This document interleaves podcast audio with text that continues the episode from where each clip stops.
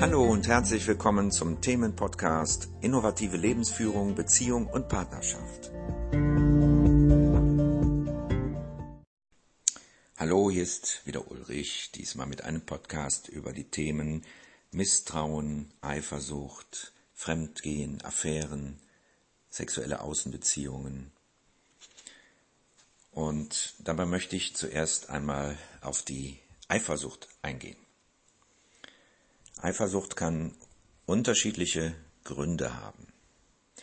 Und im Grunde genommen Ur, der Urgrund davon, sage ich mal, ist äh, die Verlustangst natürlich. Derjenige, der eifersüchtig ist, der hat Angst, den Partner zu verlieren. Ja, es geht hier natürlich um Partnerschaft. Und dabei spielt es keine Rolle, auf welche Weise man den Partner verliert. Ja, weil letztendlich sind es alles Projektionen auf den Partner, die mit dem Partner direkt nichts zu tun haben. Und es geht hier immer um Existenzängste.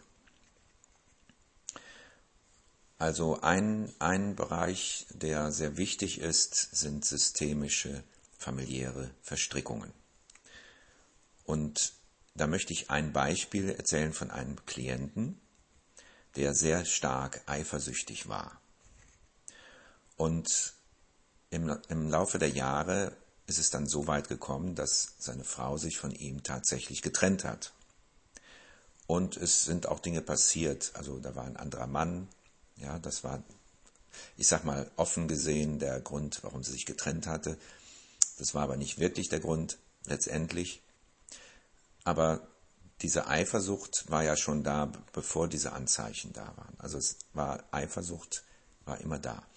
Und dann ist es passiert, sie haben sich getrennt und dieser Mann ist in Panik verfallen.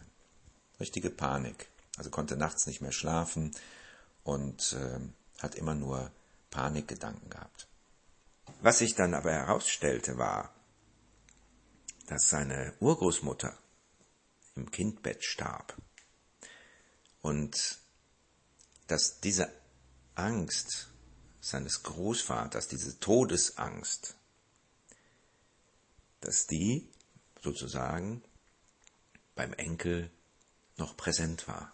Das war bei diesem Mann, war diese Todesangst, die Mutter zu verlieren und dabei auch sein eigenes Leben, war praktisch in diesem Mann präsent ohne dass er davon wusste. Wir haben das ans Licht gebracht und dadurch ist dann praktisch diese Angst verschwunden. Und letztendlich ging es darum, auch den Gedanken zu erfassen, was kann eigentlich schlimmstenfalls passieren jetzt bei dieser Trennung. Und die Antwort war, aus dem eigenen Gedankengut war nichts. Also es war eine Einsicht, dass nichts passieren kann und die Angst verschwand. Ja, es war also der Grund für die Angst war ein Gefühl eines Menschen, der im Grunde genommen schon lange tot ist. Und wie wir ja mittlerweile wissen, wird, kann man es sogar an den Genen sehen. Ja? Also man kann sogar sehen, dass traumatische Erlebnisse weitervererbt werden. Natürlich ist das nicht festgeschrieben, so dass man diese Dinge nicht ändern kann, wie wir hier gesehen haben. Nun man kann eben die Dinge auf unterschiedlichen Ebenen betrachten und die Ebene der Gene ist eben eine Betrachtungsweise, bei der man sehen kann, dass über Generationen Traumata weitervererbt werden. Hier wurde das Erbe aufgelöst sozusagen. Also das ist ein Beispiel für systemische Verstrickungen, wie man sie nennt. Dann ein anderes Beispiel wäre, wenn die Mutter, also eine Trennung von der Mutter in frühen Jahren, also in den ersten drei, vier Lebensjahren, wenn das Kind, also wenn du krank gewesen bist, im Krankenhaus gewesen bist, ohne Mutter, ähm, oder die Mutter lange im Krankenhaus war in dieser Zeit, so dass man, ähm, ja, dass das Kind in diesem Alter diese Trennung nicht verkraftet hat. Ja, also auch ein Trauma wieder. Dann vermisst es die Mutter und hat immer Angst, dass, dass sie geht. Ja, so. Und das wird natürlich auch auf den Partner, auf die Partnerin übertragen. Dann gibt es einen Grund, zum Beispiel der Vater oder die Mutter ist immer, hatte immer Affären, ist fremdgegangen, hatte sexuelle Außenbeziehungen und sich vielleicht sogar getrennt von der Mutter oder vom Vater. Und wenn das in frühen Jahren schon geschah, also als Kind, dann kann das dazu führen, dass eben auch diese Angst dann festsitzt. Ne? Entweder, dass man das miterlebt hat als etwas Schreckliches, bei dem man hilflos war, oder, oder und, man hat von Vater oder Mutter oder von beiden sogar diesen Schmerz dieser Geschichte übernommen. Und dann wird das natürlich auch übertragen auf die Partnerschaft, auf die eigene. So, dann gibt es noch eine Möglichkeit, zum Beispiel auch aus systemischer Verstrickung, dass ähm, du dir eine Partnerschaft nicht gönnst, wenn du eifersüchtig bist, ja, dass du dir eine Partnerschaft nicht gönnst, weil du aus Liebe jemanden in deinem Familiensystem hilfst bei irgendetwas, ja, sei es nun ähm, dass einer früh gestorben ist. Vielleicht hattest du einen Bruder, der früh gestorben ist und gönnst dir jetzt dein Leben nicht. So, das wäre jetzt zum Beispiel eine Art und Weise, ähm, auf eine Partnerschaft zu verzichten, weil die Eifersucht natürlich auch den Partner in die Flucht treibt irgendwann. Ne? So, das ist letztendlich schon die Erwartungshaltung dabei. Ne? Bei der Erwartungshaltung der Eifersucht ist ja, ich verliere meinen Partner und das tut man dann auch irgendwann. Ja? Der Partner wird sich dementsprechend verhalten. So, das zum Thema der Eifersucht.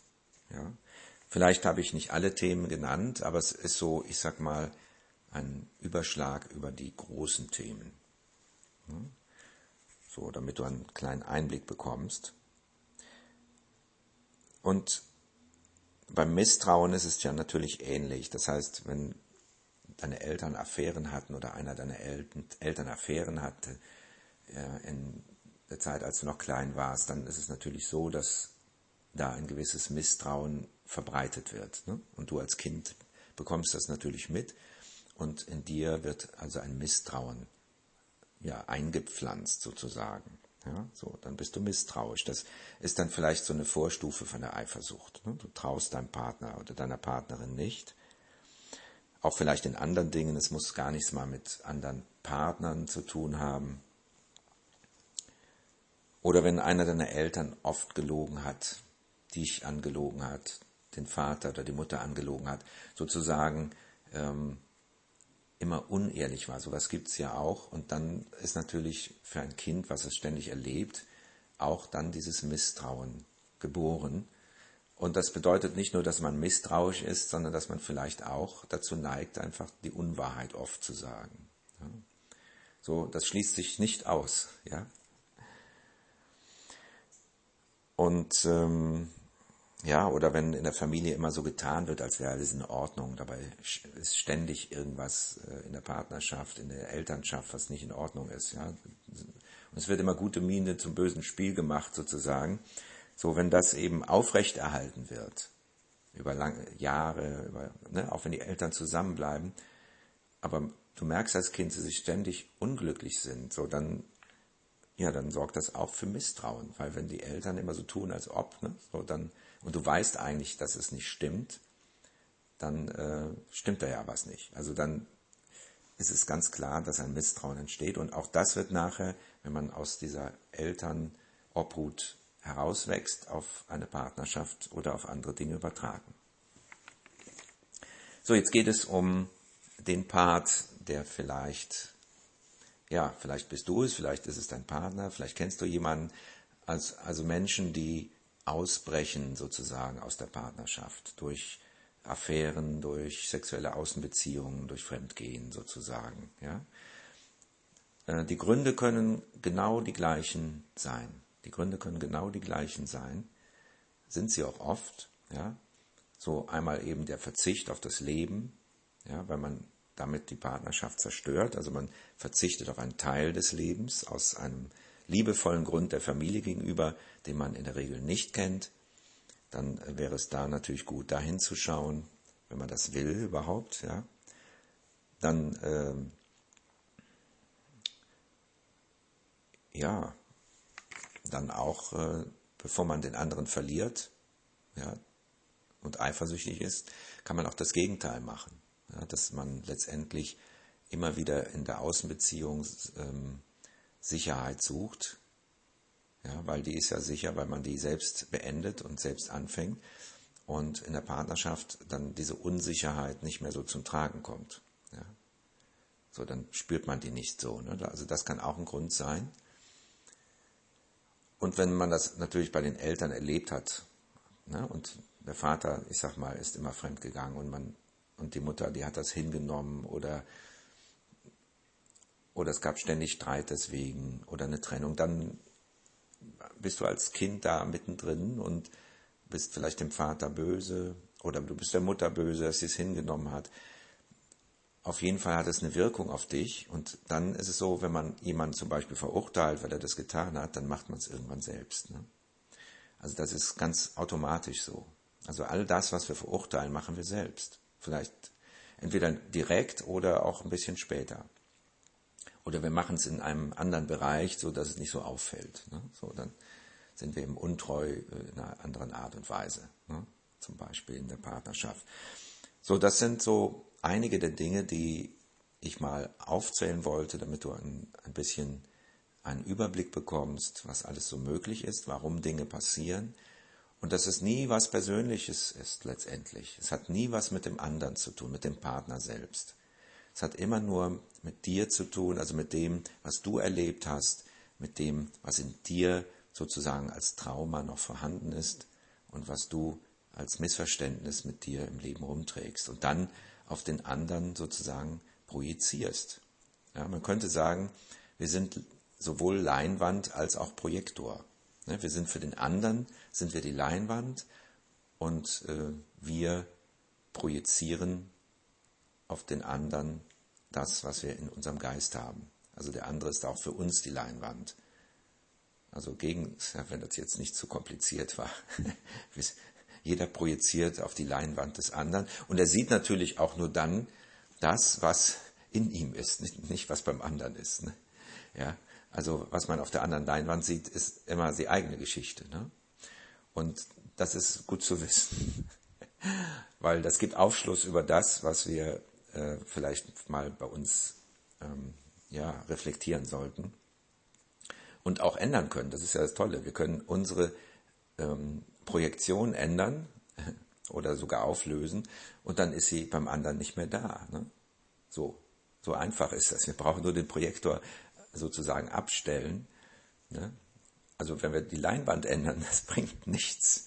Ne? Also jetzt den Partner zu wechseln oder so, ne? das bringt gar nichts. Dann ist der andere wieder da mit seiner Leinwand und wir projizieren das Gleiche wieder. Ja? Deswegen ist es so wichtig, bei sich zu schauen. Ja? Gut, das mal zu diesen Themen und ich wünsche dir ein, eine gute Zeit. Bis zum nächsten Mal.